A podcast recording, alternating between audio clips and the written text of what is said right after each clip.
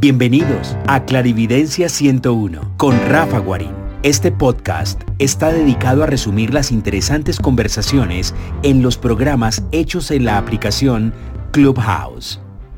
Disfrútenlo. Listo, hola Andrés, buenas tardes. Como le contaba Sarai, y aquí que quede en el registro, mm, hoy eh, el taller de esencias no se va con, no se puede hacer hoy. Eh, sí se continúa con el próximo jueves. Eh, María Teresa pues tuvo un eh, pequeño reunión en, el hospital y por eso no puede pues, llegar a tiempo. Entonces quedamos de que lo hacemos. Y mm, el martes de herramientas yo les había comentado parte de las historias o de las experiencias que han pasado, eh, digamos, eh, en esta última temporada. Mm, y parte de las historias que, o las experiencias, yo le digo historias porque pues es como generalmente les dice. Un amigo siempre me dice, diga experiencias, diga experiencias, que es para que se sepa la diferencia entre algo que usted vivió o algo que simplemente es una narrativa. Y mm, para eso eh, les voy a, contar eh, un digamos una, una historia. Mm, por respeto a los dolientes no les puedo contar todo, ya les había contado algo, pero es la búsqueda de una persona desaparecida que apareció desgraciadamente muerta Mm, y quería como más que decir nombres o decir datos exactos, era como, como la como la línea o como la conclusión de que pasó en esa experiencia. Lo primero es que a través de una persona que yo ya había trabajado con la parte de, de búsqueda de medios y de búsqueda de personas, que generalmente lo que hago es que no trato de no aceptar muchos, eh, digamos, propuestas de búsqueda porque pues es muy desgastante y pues ah, es a veces, mm, digamos, muy sensible el tema para manejarlo y, uh, y quedo y mi equipo queda descargado y eso que lo hago con equipo, con personas que me apoyan Ah, generalmente lo que se hace es que entre varios grupos de personas, generalmente impares, se ponen a, a que escaneen, a que tengan una lectura sobre la búsqueda de la persona. Y es habitual que ellos obviamente no se conocen entre sí, pero sí eh, lo que pasa es que uno los pone a que con la menor información posible para no sesgarlos, que den datos de la búsqueda de la persona. En esta situación, eh, digamos que generalmente es un poco demorado convocar, pero esta vez fue rápido. Y resulta que en este momento, cuando se llegó a la digamos, a, la conclusión de, esta historia, es que eh, a mí me convocaron dos horas antes de, haber encontrado a la persona fallecida. Lo interesante, o varias cosas interesantes en el grupo es que la mitad, incluyéndome a mí, eh, teníamos como una lectura más el recorrido de la persona que su estado eh, digamos, eh, actual. Y una cosa un poco dolorosa para la familia y es que siempre que le preguntaba, en ese momento fueron 10 personas, conmigo 11, eh, que cuando tratamos de hacer una lectura sentíamos que la persona estaba viva. Y eso cambia totalmente la búsqueda porque acelera un poco más el ritmo, acelera un poquito más a, digamos, a la persona que está ahí.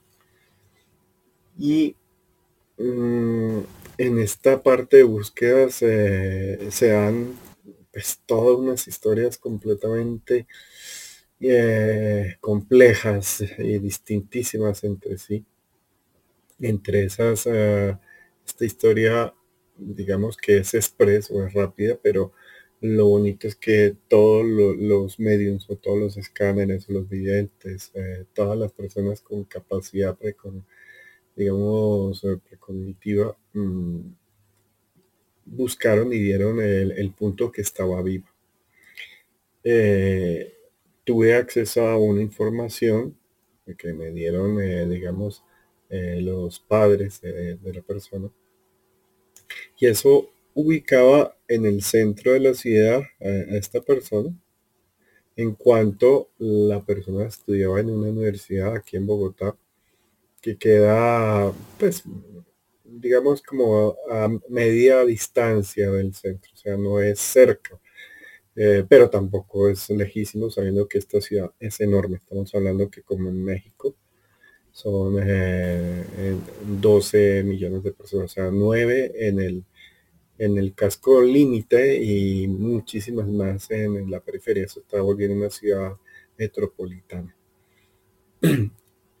y casualmente, perdón, estoy saliendo de, una bronquitis. Eh, casualmente mm, se dividieron en dos grupos las opiniones sin estar mezcladas. Estas personas, pues lo que comenzó a, darse es que unos me daban una ubicación cercana al centro y otro me daba la ubicación cercana a la universidad. En estas situaciones lo que generalmente se hace es que mm, espero a que haya un poco más de consenso, pero pues ustedes deben entender que el afán y la ansiedad de, los parientes es enorme. Y, era una persona que ya llevaba casi una semana o diez días desaparecido. Y, eh, ellos se aferraban a todo y pues obviamente dentro de la ética eh, del grupo y la personal uno tiene que, digamos que ser muy equilibrado, mantener los pies en la tierra para no darle falsas esperanzas o para no entorpecer la investigación policial. Eh, entonces cuando se tuvieron eh, algo de información que fue casi que inmediato, o sea, lo que digo, fueron solo dos horas, eh, y dos horas en que me llamaban por un lado, me llamaban por el otro, muchas personas, o sea, había bastante cantidad de personas en la búsqueda. Eh, el dolor de los padres, el dolor de los amigos, y poco a poco me van dando eh, información, yo había percibido un poco, pero eh, como era un poquito a quemar ropa eh, la, la, situación, digamos que me iban preguntando y yo iba contestando y ellos me iban contestando y me iban dando información, sobre todo cuando coincidía con algo verdadero. Y una de las cosas que yo vi en esta persona es que tenía herramientas de percepción. En pocas, en mi criterio era medium esta persona. Mm, y era una persona joven, poco más allá de 20 años. Y esta persona mm, me imagino que también se manejaba un poquito de culpa o un poquito de, ansiedad por parte de los padres, de la familia. Porque esta persona cuando comenzó a manifestar ciertas eh, percepciones, lo que hicieron fue mm, como tenerle pesar, como tenerle un poquito de distancia, le comenzaron a, buscar ayuda psiquiátrica, que está muy bien, pero preferiblemente de alguien que tenga eh, la mente un poco abierta. Mm, nadie, digamos, de estas personas de, mente cuadriculada, a veces, lo digo porque mi familia es psiquiatra, suelen ser demasiado rígidos, demasiado rígidos en su pensamiento. Cuando se encuentran con algo distinto, lo tratan de acomodar a la supuesta realidad, sí o sí, y esa forma generalmente genera un diagnóstico de enfermedad mental. Eh, y uh, generan unas prescripciones de drogas bastante fuertes, que lo que yo he visto es que comienza a quemar ciertas superficies o ciertas partes del cerebro. Pero en los síntomas la persona eh, se calma, es como doparla. El problema con los medios es que no se puede dopar eh, la, antena o la percepción extrasensorial. Aunque crean que, dándole drogas o dándole alcohol o dándole alucinógenos o dándole, mm, qué sé yo, eh, sustancias prohibidas, eh, la persona mm, va a disminuir su percepción o la va a bloquear. Resulta que no, que muchas veces cuando una persona tiene un nivel alto de percepción, eh, digamos que de forma silvestre, continúa creciendo y un poquito exponencialmente cuando se le hacen estos tratamientos. El problema es que el cerebro se deprime y la persona se deprime además porque no es bonito. Eh, no es bonito ser medium, eso se los he explicado por horas y les he contado la parte fisiológica, mental. Si ustedes quieren entender un poquito más eh, en Spotify, en Rafa Guarín 101 Claridencia, creo que tengo varios, o sea, dos o tres o cuatro audios de más de dos horas explicándole eh, varias, de, varios puntos de vista lo que es ser médico. Y mm, la conclusión de eso es que desgasta físicamente y mentalmente y emocionalmente bastante una persona. Sobre todo se necesita del apoyo de la familia y se necesita del apoyo de una mente estable, emocionalmente estable.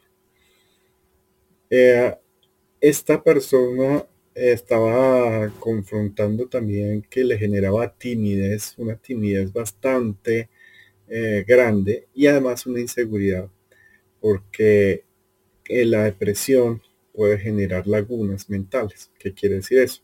Que simplemente están funcionando bien, cierran los ojos y cuando los vuelvan y los abran, eh, han pasado una, dos horas y el cuerpo o la persona ha seguido en forma automática, pero no era ustedes, era, digamos, un automático y cuando vuelven a tener conciencia de sí mismos, pues eh, entra en una sensación de vulnerabilidad enorme, una sensación de no poder defenderse. Bogotá es una ciudad violenta, como metrópoli gigante, tiene esos problemas. Es una ciudad insegura, eh, en ciertos sectores más que en otros. Mm, y esos son los problemas típicos de las grandes metrópolis, no solo Bogotá, no solo para, digamos, ponerle un sesgo Bogotá, sino tiene eso. Y Bogotá lo tiene bien. Y esta persona eh, siempre vivido en un pueblo cercano aquí a Bogotá. Yo me crié en el campo, en los pueblos, y es un ambiente muy inocente, muy calmado, muy relajado, a una velocidad mucho más lenta. Y eh, casualmente cuando yo llegué aquí eh, a Bogotá, las primeras veces que venía de viaje, recuerdo que yo era muy inocente y, a lo que vine cercano al centro cuando estaba comenzando a, ver las posibilidades de estudiar aquí en Bogotá. Eh, yo no soy del centro del país, yo soy del norte del país.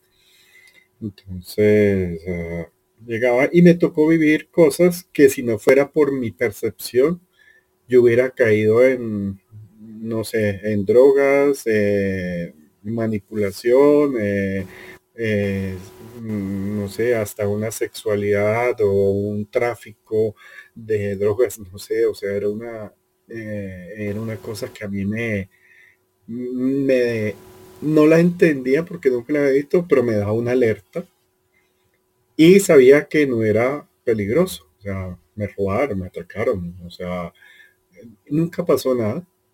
Eh, siempre estaba muy protegido y poder escanear o poder mandarle un pulso telepático a las personas está bien. Sobre todo las personas mienten.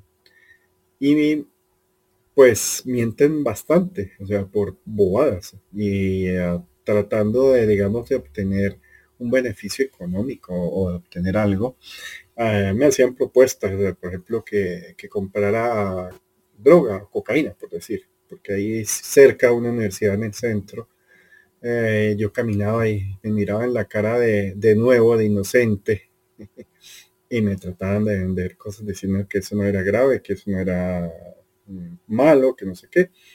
Obviamente yo tenía algo de conocimiento, pero no que fuera así tan descarado, tan abierto. Y me pongo a entender esto en la situación que la persona, el cual tenía eh, estas lagunas por llevar tomando esta droga, le generaba bastante miedo a los padres, eh, más porque eh, era una mujer. Y ah, pues podían abusar de ella, pueden pasar cosas horribles. siempre la mente puede comenzar a aumentar miedos, miedos casualmente en el primer capítulo de Esencias Florales con María Teresa, que ya está colgado, hablamos de qué esencias sirven para manejar el, miedo. O sea, del álamo temblón, de, de, ahí se me olvida el nombre de Nimulo. Bueno, hay, hay cuatro o cinco que son especialistas, esencias para corregir el miedo.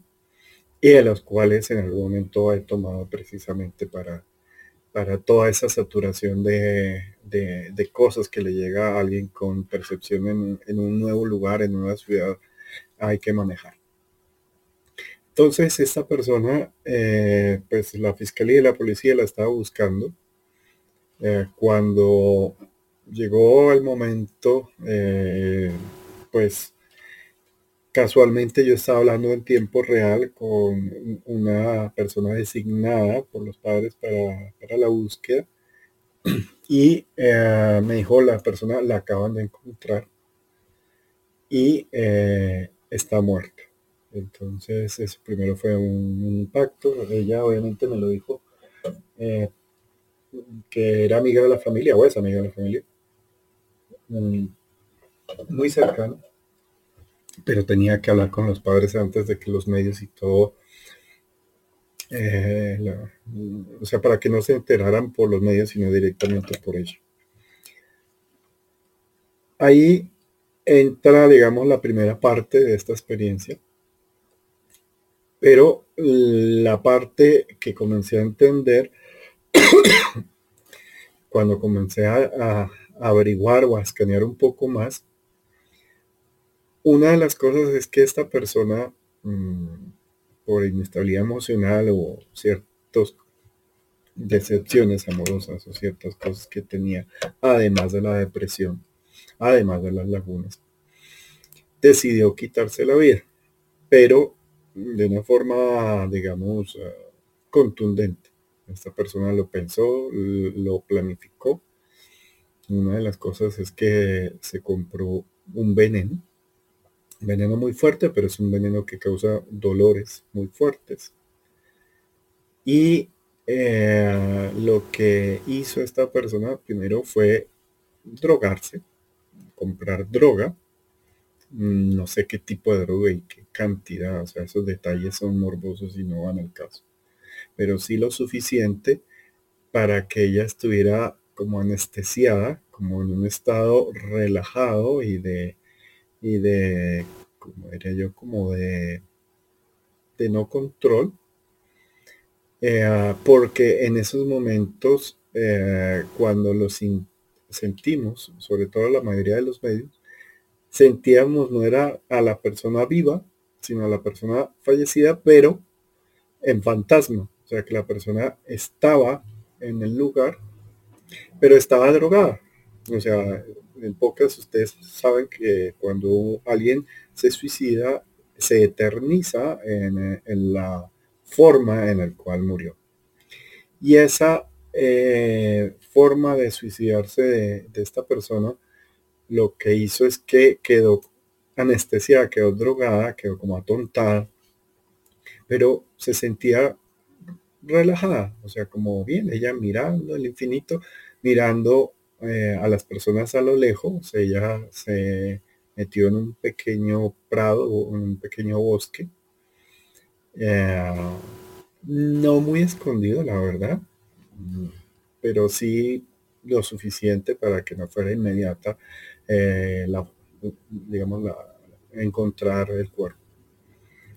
Entonces comencé a ver que casualmente uno como medio a veces y muchas personas cuando se conectan se conectan con el alma y no caen en cuenta que uno tiene que verificar que el cuerpo y el alma estén juntos.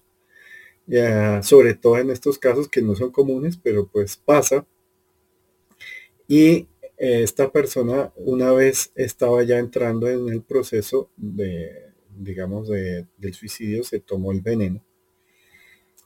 Fue triste porque todas las personas me decían, veo verde, veo verde, y veo a la persona como atontada, como drogada, como anestesiada, y en forma, eh, digamos, fetal, eh, cubriéndose el estómago y la cara, eh, para, digamos, para las molestias de lo que dije de, este veneno que, que, causa dolor, mucho dolor. Es muy rápido, pero es muy doloroso. y esa planificación, digamos, que genera Mm, todos unos resultados para que cuando ustedes traten de sentir a alguien, a veces traten de ver que por el chakra número uno, que es el que se está entre el ano y el genital, ahí hay un espacito blanco, y ese es el chakra número uno, y ese es el que se, es el cordón umbilical con la tierra, es el, el cordón que conecta la vida de la persona. Cuando alguien no lo tiene conectado, es que está muerto cuando alguien lo tiene conectado, así esté drogado o así esté, digamos, zombie, es que está vivo. O esté en sus últimos mm, momentos, está, está vivo. Mm, entonces, casualmente yo no verifiqué eso de pronto porque solo fueron dos horas y fue muy rápido y todos por, digamos, por casualidad, eh, las 10 personas, todos los, todos los medios, todos los escáneres, todos los eh, precognitivos que, les pedí ayuda del grupo, me dijeron todos que estaban vivos y casualmente hablé con el padre y por error le pasé esa información de forma demasiado rápida. Le dije al padre, eh, a la madre no, le dije, no, no te puedo, no te puedo decir nada, no te puedo prometer nada, vamos a buscar. Pero el padre llamó y como un poco y entre eso y eso, pues yo le dije, mira, eh, todos la sentimos viva, pero mm, esto es demasiado, demasiado rápido. O sea, ustedes nos buscaron ya demasiado tarde. Cuando ya se, encuentra el desenlace, entra como a estar la, experiencia o la moraleja de, la situación cuando uno busca a alguien que, ha desaparecido o que no se sabe de su, punto, es que mm, pues eso, que hay que verificar. Lo otro, saber que las personas con eh, los medios o herramientas con percepción, sobre todo el medium, son personas que sufren mucho y son personas que a veces las medican y en esa parte pueden generar una depresión y en esa depresión pueden generar lagunas. Y en esas lagunas, que le digo, no es el primer caso que, tengo, eh, me acuerdo en este momento en tres, así sí que los tengo muy presentes, eh, que las personas se suicidan o llegan a una muerte por eh, tratar de evadir el ver o el interactuar con otros seres humanos pero en forma de fantasma y o eh, con bichos o demonios o, todos los seres energéticos que suelen estar aquí en el zoológico. Entonces, esa historia quedó así. por eso digo que generalmente mis historias como no son de colorín coloreado ni, ni el príncipe azul, quedan un poquito abiertas, quedan con conclusiones, eh, con moralejas. Y a veces son felices. Eh, entonces, esa parte pues es clave.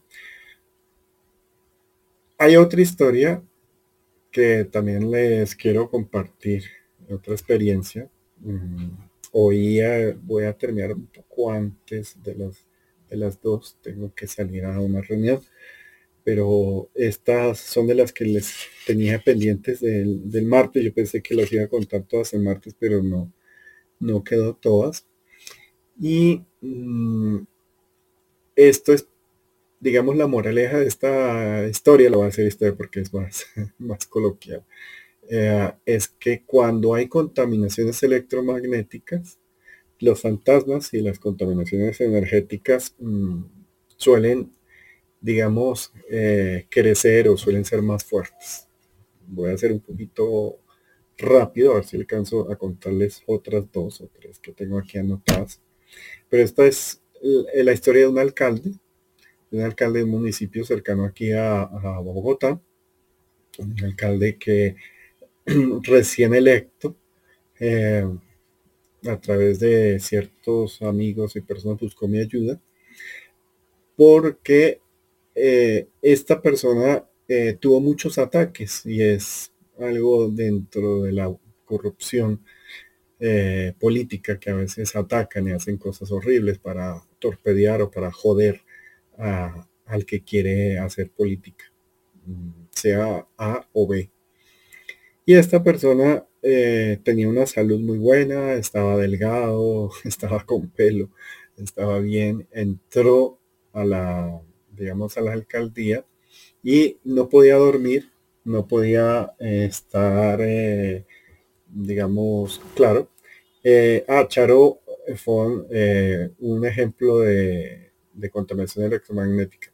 Mira, esta, la que pasa en esta historia, Charo, es una torre de estas que emiten señales de celular.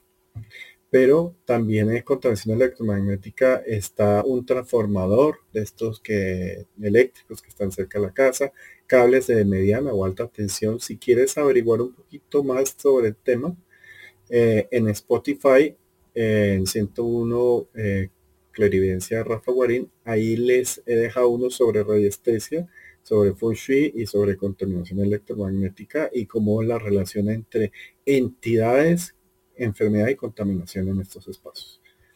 Mm, para que entiendas un poquito más esta, esta historia, ahí lo hago mucho más puntual. Pero ¿qué pasa? Eh, este, este alcalde se enfermó, no podía dormir, estaba súper mal mm, y vivía con delirio de persecución le comenzó a doler el estómago, la boca del estómago o el chakra eh, solar, o sea, donde entra la parte empática, el primer lenguaje.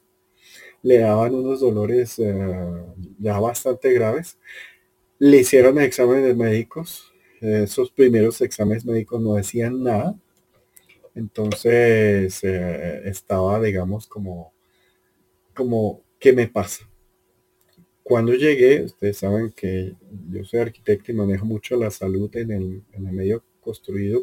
Y cuando fui niño aprendí a Hong Kong el Feng Shui con Liao, con Li Liao, mm, que era uno de los mejores expertos de Hong Kong. Y eh, entonces yo eh, trato, diseño, asesoro eh, hospitales, empresas que para manejar la salud total, no solo la aparente, sino la total. Yo les diseño y además pues mis herramientas de percepción. Y este alcalde lo sabía todo, pues eh, estaba recomendado por unos amigos que me acompañaron. Cuando llego a la alcaldía, eh, uno siente como si hubiera eh, bloqueos, que es como si cerraran las puertas energéticamente, si como hubieran dimensión dentro de una dimensión como una eh, muñequitas eh, de estas rusas que se meten entre una y otra más grande. Y mm, las Berioska, creo. Y eso pasaba y es normal cuando hay contaminación. Entonces me fui directamente a la oficina, la oficina privada y al despacho, porque él no quería que le vieran que estaba haciendo limpiezas energéticas o mirando fantasmas o cosas porque le daba un poquito de, de vergüenza, que piensan que, a veces puede ser o es medio tabú, a veces, a veces no, a veces sí, pero como dicen eh, coloquialmente dicen que las brujas no existen, pero que las hay, las hay, y todos les tienen miedo a las brujas. Y esto, llegué a la, al, al despacho de la oficina del, del alcalde.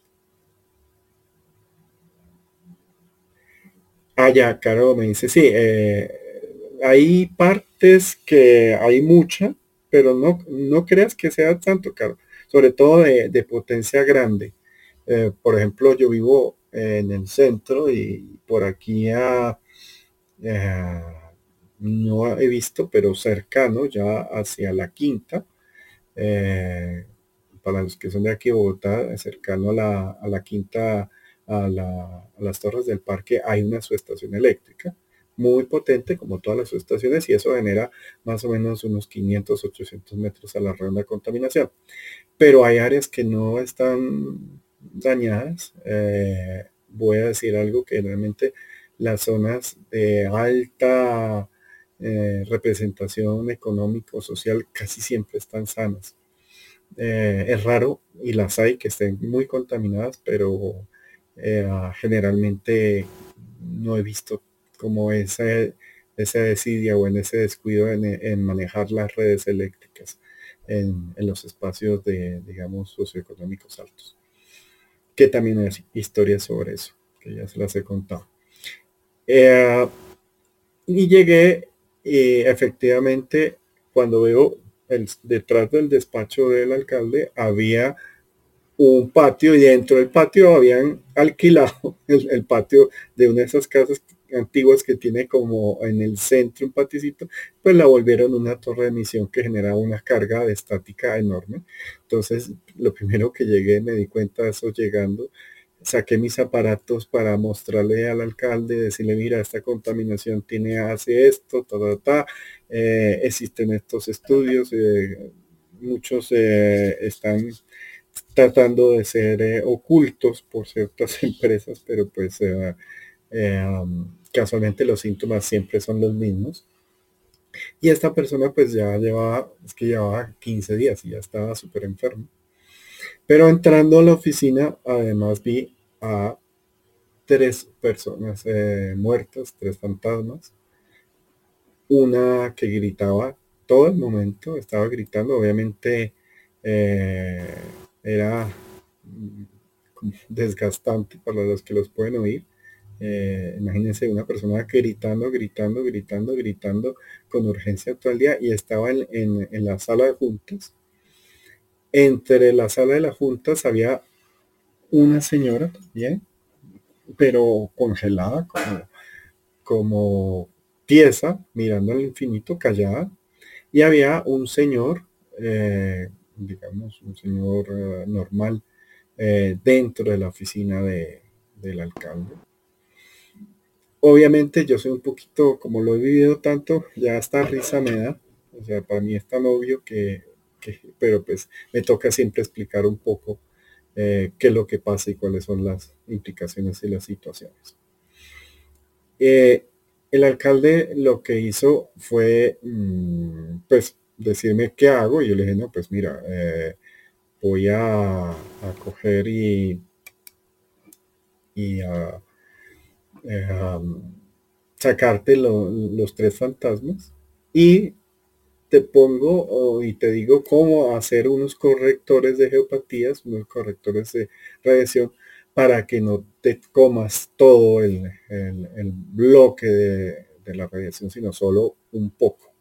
O sea, como, como una parte, o sea, para que su, su parte fisiológica no comience ya a presentar eh, problemas graves. Pero viene la otra parte de la historia, por eso digo, a veces mis historias son de moralejas. El Señor, yo le dije todo, no tuve más acceso a, otros lugares y le dije, mira, te toca, le dejé eh, ciertos eh, líquidos, spray, ciertos elementos para limpiar la contaminación de, los fantasmas y sabía que en la alcaldía había más. Incluso ellos me mostraron en cámara pues cosas que se abrían, que se movían y mm, sombras y dije pues si sabe porque no hacen nada.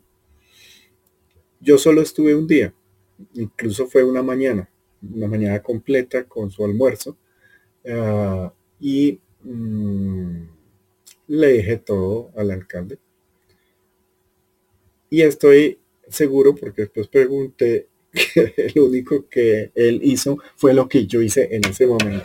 Y todas las tareas que yo le puse para terminar de descontaminar o tratar de solucionar eso, no lo hizo. Creo que las personas cuando sienten un gramo, un pequeño mm, dosis de mejoría, creen que con eso ya es suficiente. Eh, y la pereza, la negación o qué sé yo les gana. El alcalde em, yo le dejé todas las indicaciones, se las grabé en un, video.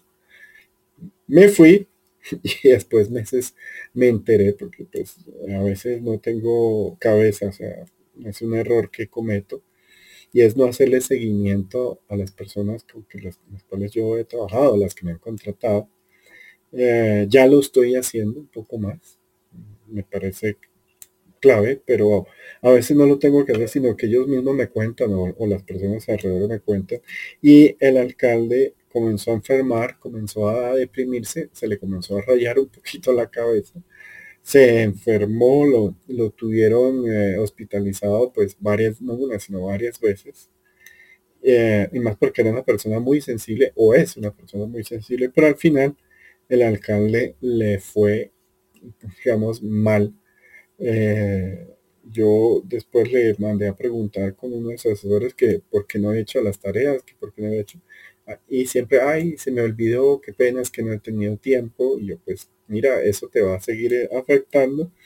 Pero ya estaba tan crónico que al señor le, creo que eh, en su mandato le hicieron tres operaciones, o sea, medianamente seguidas. Y cuando yo paso de vez en cuando por ese lugar, o sea, algo, a esa persona le fue súper mal. Además, después lo terminaron, terminó haciendo locuras y lo terminaron odiando en el pueblo. Precisamente porque no, no, no hizo una, una gestión buena que pues, la persona se la pasaba, yo pienso que atormentado o manipulado por una cantidad de energías bastante grandes. Y ese, digamos, es como otra de las historias que le tenía así pendientes, un poquito contada rápida, por aquello que les digo que tengo ahorita una, reunión y, igual les quería terminar las reuniones que había comenzado. Otra, eh, otra historia muy bonita, esa sí me pareció, digamos, bonita, esta experiencia. Mm, y es con las personas que manejan ambulancia. Eh, en, eh, en, en, el, en, la parte tibetana o en la parte hinduista, eh, hay, eso, eso me pasó, fue, digamos, en Tailandia. allá hay una creencia en la cual si tú ayudas en la muerte o en los procesos de, de accidentes, ayuda a las personas vulnerables, ellos tienen la creencia que en tu siguiente vida o te van a llegar eh, ayuda si vas a ser, eh, mejor dicho, una persona súper cómoda, próspera, sin ningún eh, problema complejo. Entonces muchas personas ven ese servicio a los demás como algo, digamos, algo, una inversión para la otra vida, una, una ayuda, una, una inversión en sí mismos y los demás. Y mm, Casualmente, eh, yo les había contado hace mucho tiempo y esas, esta historia sí está en el libro de 33 historias del más allá, contadas del más acá, que si lo quieren leer está en Amazon, y lo pueden conseguir. Eh, son 33 historias que están más, eh, con más detalles. Pero en esa historia les conté de un médico que era medium en una clínica. Es una historia muy larga, pero pues la conclusión es que muchos trabajadores de la salud también son medios y tienen esa facultad y más sin embargo se meten a trabajar en medicina, cosa que yo nunca logré, que me parece algo terrible. O sea, no tengo la, capacidad de aguantar tanto dolor y tanto sufrimiento ajeno.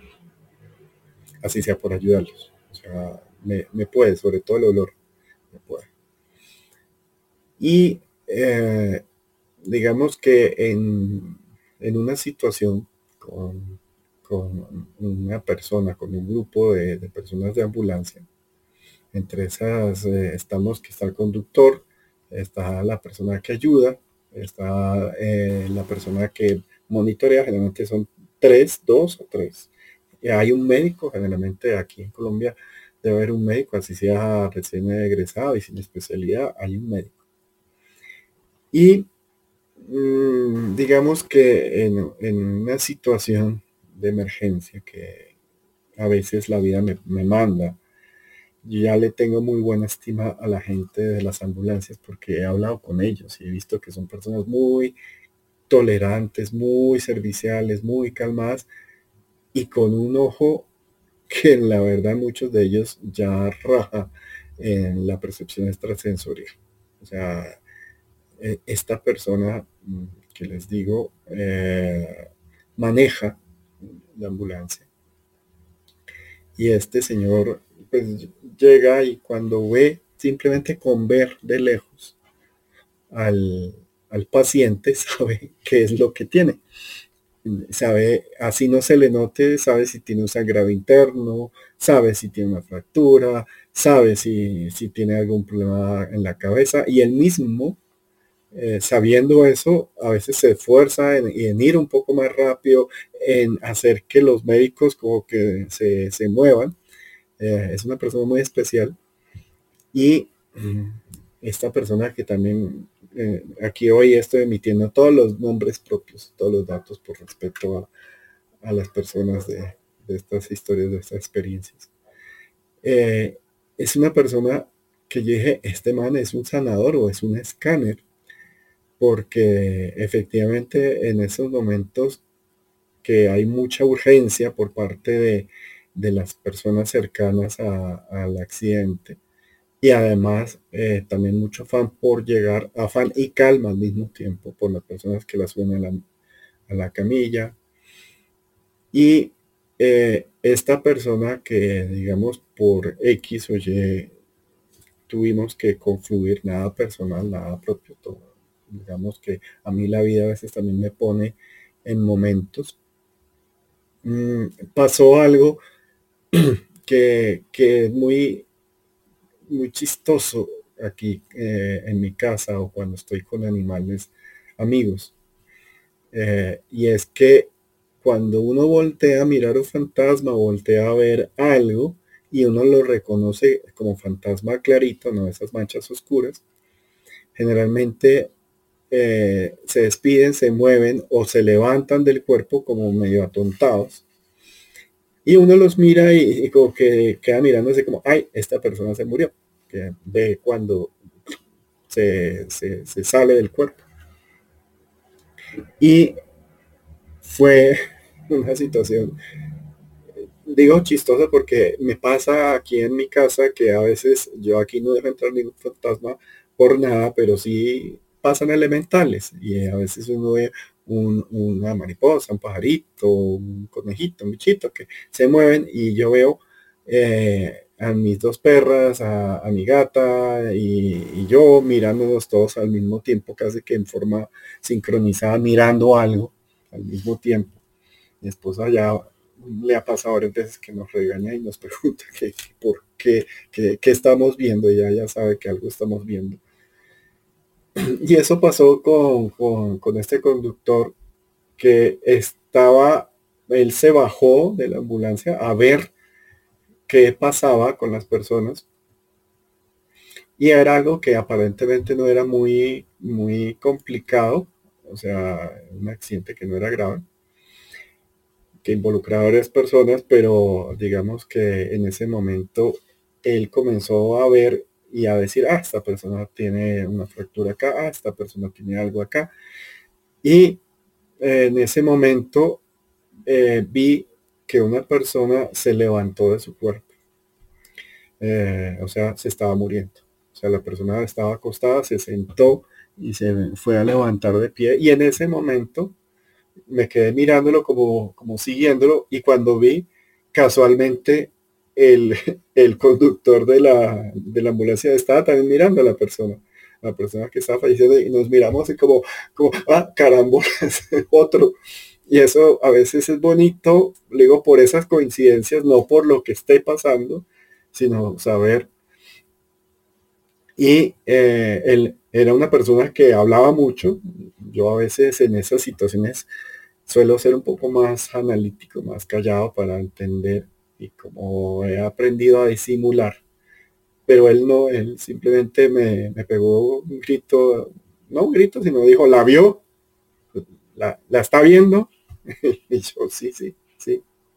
Y yo le hice como, como, como, me puse la cabeza aquí, la mano en la casa, como diciendo, qué vaina, eh, no podemos hacer nada. Y el tipo comenzó a gritar, quédese, quédese ahí, quédese. Cosa que nadie entendía porque había mucha gente, pero pues era como, señora, quédese ahí, quédese ahí. Y todos se quedaban quietos, como que por él le estaba tratando de decir y me decía a mí como, dígale a la, a la muerta que se, que se acueste porque si no se muere. Ay, Dios mío, no, no, es que, no, y aparte de súper loco que uno comente esto así riéndose, pero es que sí pasa. Yo sé, e, eso es un poquito cruel, pero es que cuando uno le pasa y le pasa varias veces es como, como, como tener un secretico a voces. Entonces, eh, pues Mm, yo no me podía demorar. Hay una cosa que también me pasa. Yo soy energéticamente de ser muy jefecito porque cuando yo llego y comienzo a decir algo, toda la gente me comienza a decir, ¿qué hago? ¿Qué hago? Y me, dicen, ¿para dónde me muevo? ¿Y, para dónde hago la cosa? Y o sea, como, como muy papá. Y, es, y ni siquiera saben quién soy ni cuál es mi función, sino me comienzan a preguntar y yo ya le tengo un poquito de vainas porque yo generalmente estoy trabajando, haciendo algo, pasan esos chascarrillos y yo, si me quedo ahí, me puedo quedar toda una tarde, o toda una tarde y una noche. Y después me, me toca ir a ayudar en medicina legal y hacer un coso si no, gracias. Les digo, le tengo alergia a esos lugares y a esas situaciones médicas. Por eso no, no estudié medicina. Y eh, María Tere, mi hermana, ella sí puede, con eso yo no. Entonces fue curioso como, como esa situación. Y después el señor se me acercó y me dijo, ¿usted también los ve? yo sí, sí. La señora se estaba, y me dijo, y me dijo, y eso a mí me pasa y me da como una, yo a veces cuando no hay gente me, me, acerco, les toco el pechito, hago de lejitos y, me hago, les digo, quédese acostado, que para que no se muera, quédese quieto para que no se muera, quédese calmado para que no se muera, quédese ahí para que no se muera. Y es una persona, les digo, que uno, uno la ve y es una persona muy peculiar, o sea, tiene una pinta, eh, a ver, para los que son de Colombia o, tuvieron acceso a las novelas colombianas, hay una novela que se llama Pedro el Escamoso, eh, un personaje muy típico, pero este era con bigote. Ay, Dios mío, ¿no es Imagínate a Pedro el escamoso con bigote gritando a gente. No, y aparte que el pobre hombre si llega hablando le van a creer nada, ya de por sí con la imagen, ¿no? no, no, no, no. Pero, pero sabe Silvi que sí le creían a sus diagnósticos. O sea, el tipo, los médicos y los enfermeros de la ambulancia, el man es que lo que dije al principio, solo con solo ver a una persona decía, uy, este tiene, tiene un derrame en el hígado, ah, tiene fracturada tal parte y no se le ve, uy, las costillas están. Entonces a él, por agüero, le paraban bolas y él, y él era todo mandoncito también. Entonces, bueno, vamos, vamos, vamos rápido, que esta persona se nos va a morir porque tiene un, una, un sagrado interno en tal lado o tiene un golpe. Y en ese Luego ese accidente no parecía letal, no parecía grave, pero la señora no sé si se pegó o ya estaba muy viejita, porque era una señora pues de edad avanzada y, fue la persona que se comenzó a levantar ahí. Pero yo no me podía quedar a preguntar cosas porque pues ajá, eh, este señor como que le dio felicidad también ver a otro medium, eh, a otro escáner ahí. Yo aprendí a estar cerrado, eh, mi antena cerrada para no cansarme tanto pero la mantengo abierta entre un 15%, que a veces es suficiente y, a veces inconscientemente cuando hay una situación de esas, la abro un poco, no mucho, que le tengo, me descargo bastante, pero este señor siempre había acelerado, o sea, uno lo veía era como corre, corre, corre, y vele, como Pedro el escamoso. Entonces, eh, ya, pues él, digamos que se fue, como que, como que me dio la mano y como que no sabía qué más decirme porque eso es corre, corre, pero fue muy interesante. Para mí es bonita la historia. Sé que para los dolientes o las personas que están en el accidente ya era algo grave, pero a veces el, expresar o el hablar, yo sé que ustedes cuando comienzan a detectar personas con herramientas similares, las reconocen y las van reconociendo o reconocen a alguien que tenga cierto tipo de herramientas y, hay como cierta capacidad empática de, decir, uy, eh, sé qué es lo que tienes o sé cómo orientarte o venga y, y me cuenta o venga se desahoga de lo que veo, de lo que pasa que eso fue lo que pasó en la historia con el médico en la clínica de, de, Cali en Santillana, que esa sí está en el libro. Esta, esta historia, aunque sea cortica y cuca, eh, eh, coqueta, eh, que creo que esa palabra en otros lugares no es muy adecuada, pues es, fue, fue, fue intensa, fue, impresionante esa historia con el con el chofer de, la, de la ambulancia. Bueno, y me pasó lo mismo que me pasó el martes. Eh, solo les alcancé a contar, creo que tres historias, y aquí tengo todo un listado anotado. Eh, voy a tacharlas de por sí porque si no, no quiero repetirles. Yo ya les había contado la de los dos cuñados que se asesinaron en su casa y estaban ahí. Eh, la, la ambulancia la de la discoteca ya se las conté, la de la alcaldía ya se las conté, las de los duendes en el pueblo de Cajicá ya se las conté, la de los gatos creo que ya se las conté, eh, la del perrito en el lote también ya se las conté y bueno, el resto, eh, si en algún momento suele cancelar eh, la reunión María Teresa o, o tengo un tiempito así como corto, pues aprovecho y les, y les cuento el resto de, experiencias.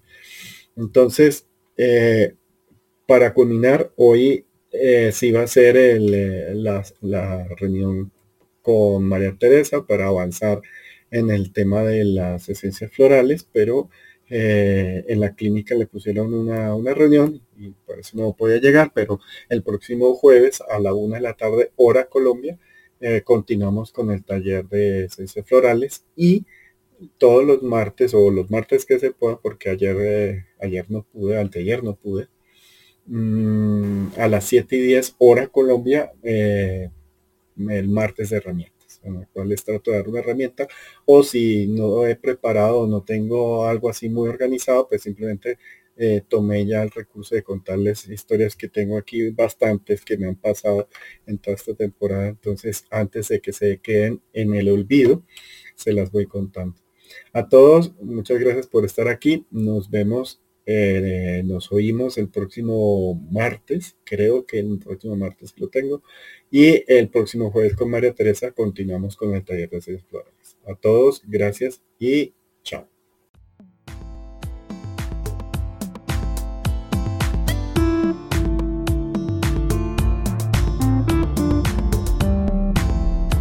Continúe con este su podcast, Clarividencia 101. Si desea conectar con Rafa Guarín, hágalo a través de un mensaje en su cuenta de Instagram.